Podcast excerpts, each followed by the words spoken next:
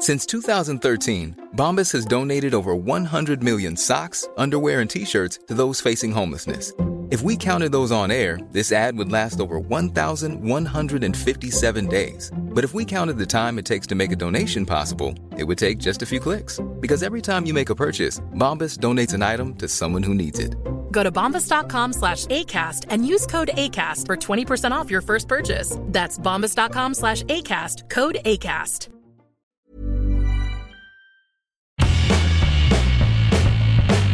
Hola a todos, esto es Sin Comentarios, el programa con los temas y noticias que a todo el mundo interesa y las opiniones que nadie pidió.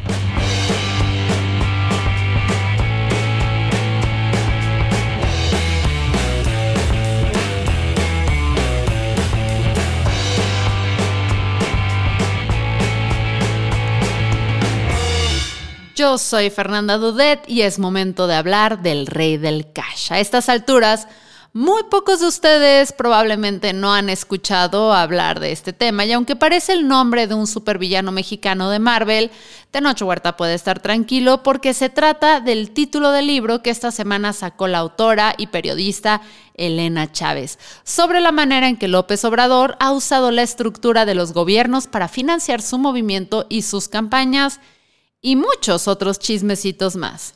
Ahora, Creo que es obvio por qué estamos todos hablando de este libro. Digo, obviamente queremos saber sobre las jugosas entrañas del partido del abuelito que no aguanta vara de México, pero antes de eso tenemos que preguntarnos y saber bien quién es Elena Chávez y por qué tiene oportunidad de hablar por más de 200 páginas sobre los trapitos sucios de López Obrador. Pues porque fue parte del equipo cercano de López Obrador durante 18 años. Como periodista le tocó cubrir al PRD cuando AMLO era su presidente y como funcionaria le tocó estar en las administraciones de Ebrard, de Mancera y además fue legisladora constituyente de la Ciudad de México, o sea, de las que les tocó redactar la nueva constitución cuando el Distrito Federal dejó de ser distrito y comenzó a ser un estado más de la federación. Encima de todo, su conocimiento del cochinero como periodista y funcionaria Además, es ex esposa de César Yáñez, actual subsecretario de Desarrollo Democrático, Participación Social y Asuntos Religiosos al interior de la Secretaría de Gobierno. O sea, otro tipo muy cercano de AMLO. Y por cierto, esto de asuntos religiosos, como que tener un subsecretario asignado a eso me parece interesante, por no decir menos.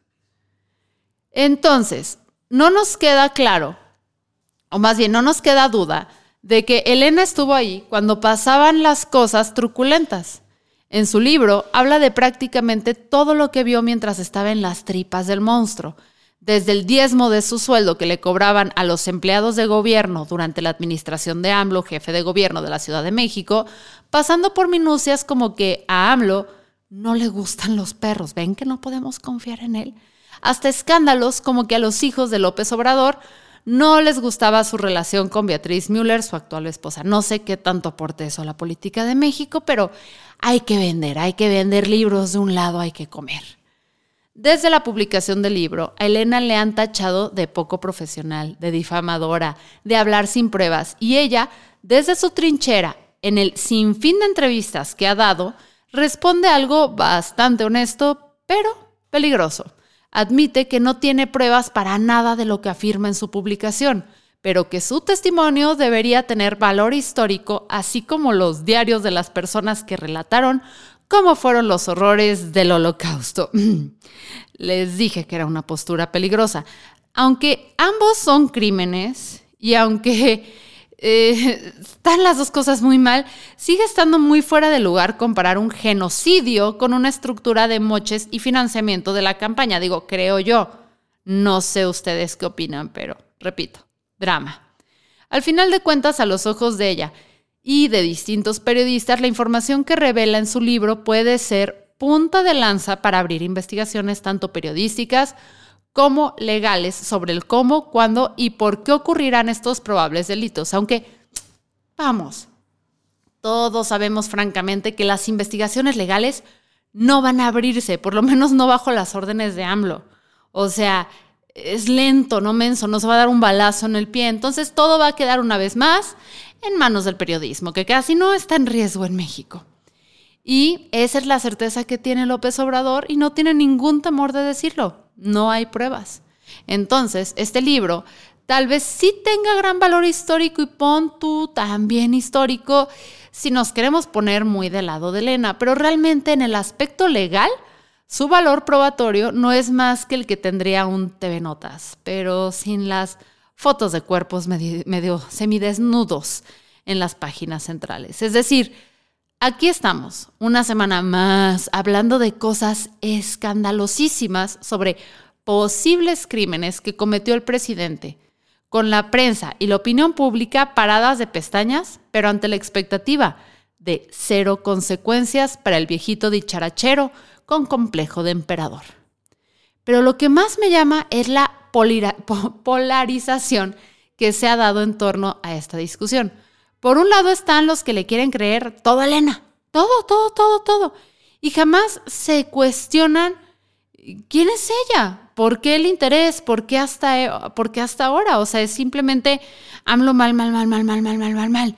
Y del otro lado están quienes este, quieren creerle al doctor Simi Región 15 y seguir pensando que su plataforma, que sus valores, que su promesa es cierta y que no es un político exactamente igual a todos los otros políticos que hemos tenido. Entonces, o sea, entiendo que esto no es un trabajo periodístico, pero llegar a defender a Elena, porque también eso me ha tocado ver gente que dice, no pueden cuestionar a Elena que está hablando hasta ahorita que se divorció y que ya no está recibiendo beneficios de AMLO. ¿Por qué no? O sea, han llegado al nivel de decir que cuestionar eso, porque yo sí creo que hay que tomar las cosas a veces, no incurrir en la falacia, de quién lo dice y tener una crítica no solamente a los políticos, sino a los comunicadores, a ver, sin acusar, sin decir que sí o no hay intereses, pero decir, a ver, ¿por qué ahorita sí? Entonces no, porque esto no deja bien parada a Elena. O sea, durante mucho tiempo y mientras ella estaba siendo beneficiada, miren, calladito. Y luego hay personas bien chafas que defienden a Elena diciendo que quienes cuestionamos eso, quienes ponemos en tela de juicio el por qué hasta ahora, es como, es como poner en tela de juicio a las mujeres que denuncian a sus agresores años después. Y, y eso me parece súper tramposo porque son dos cosas totalmente distintas. Una es una víctima de violación, es eso, una víctima y equipararla a una mujer que durante años observó y se benefició de un sistema corrupto, porque pues su esposo yo creo, presuntamente aquí no voy a asegurar, o sea, yo creo que si es cercano y las cosas estaban como las pintaba, o sea, me costaría mucho trabajo pensar que las personas cercanas a AMLO no se están beneficiando y ahí sí calladita. Pero cuando ya no hay beneficio hablo, hmm, Chansey sí tiene razón, Chansey este enojo y en esta furia sí está sacando cosas que son ciertas. Pero hay que tomarlo a cuenta gotas, hay que ser críticos y analizarlo. Y por el otro lado, ojalá y los periodistas ahí sí tengan hilo del cual cortar o una beta por donde irse, investigar y sacar información. Iba a decir información con consecuencias legales, pero no las va a haber. O sea, mínimo información que nos deje tomar mejores decisiones en las siguientes elecciones, pero francamente yo creo que las elecciones en México ya no se hacen, o no sé si en algún momento se hicieron con la cabeza, sino que se hacen con la tripa. Y nada más tomamos aquella información que respalde lo que queremos creer. Y México ya está tan dividido que veo pocas personas que están paradas en cuestión de política, partidos y políticos, en una postura central donde puedan decir, quiero escuchar las diferentes versiones y estoy dispuesto a cambiar mi postura. Más bien siento que la gente está casándose con lo que creían casi casi cuando elegimos a este presidente. En fin, yo soy Fernanda Dudet. Si les gusta este podcast, recuerden que la mejor manera de apoyarme es compartiéndolo o volviéndose patreones. Si quieren ser patrones, equivale a, invitarme. Pueden, pueden aportar este proyecto el equivalente a una chela barata mensual este, bueno, no tan barata, artesanal barata, este, mensual a través de Patreon, que el link lo encuentran en la descripción, o, o no sé, manden mucho amor. Chao.